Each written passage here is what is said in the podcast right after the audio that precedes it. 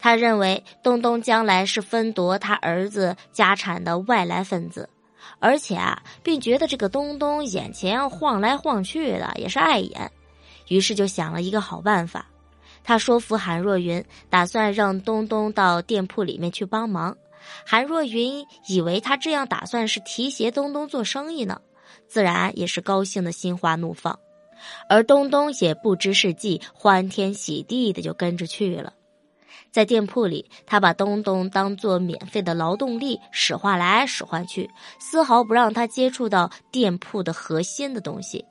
相反，他安排韩若云每日里接送他的亲生骨肉上私塾。而东东是一个聪明的孩子，很快就发现了端倪，嚷嚷着要求去上学，但是却被王老三三言两语的就给顶了回去。此后，王家再也没有以往的宁静，开始了不断的争吵。韩若云以为是儿子吃不了苦，甚至还站在了王老三这一边，狠狠的打了东东一巴掌。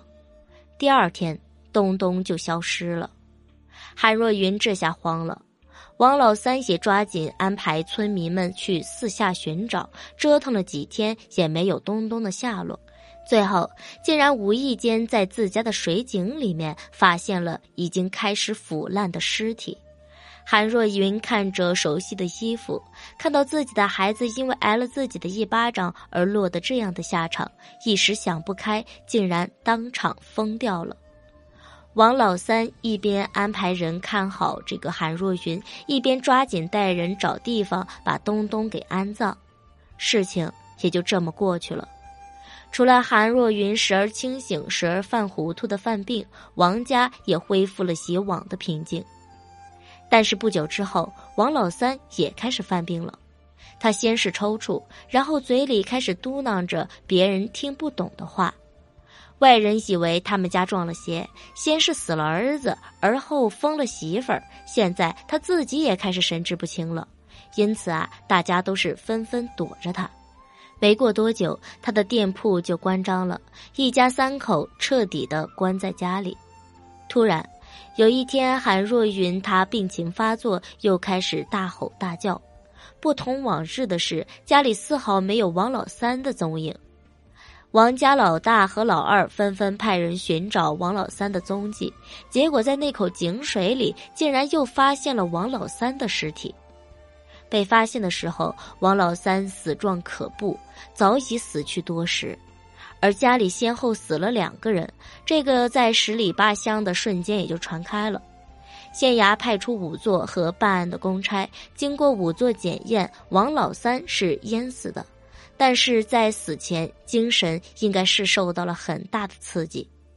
而公差则在水井的边上发现了为燃祭而熄灭的香头和祭祀用的薄纸。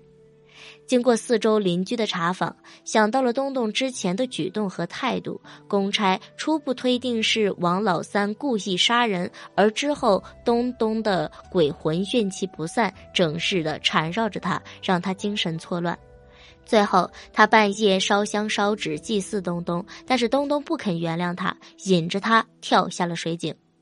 但是这种推理毫无证据，一时半会儿也想不到其他的解释，县衙也只能按照悬案来进行结案。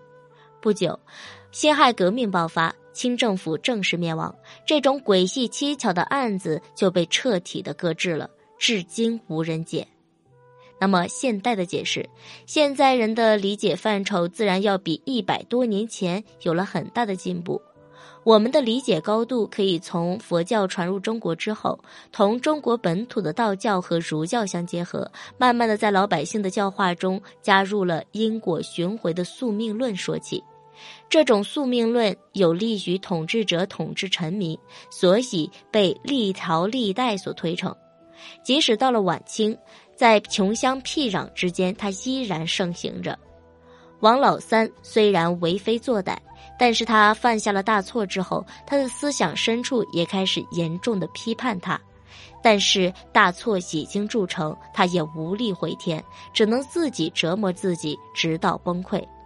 在他崩溃的那一刻，他迷迷糊糊的走向水井，迈上了致命的一步。但是我们的理解就一定对吗？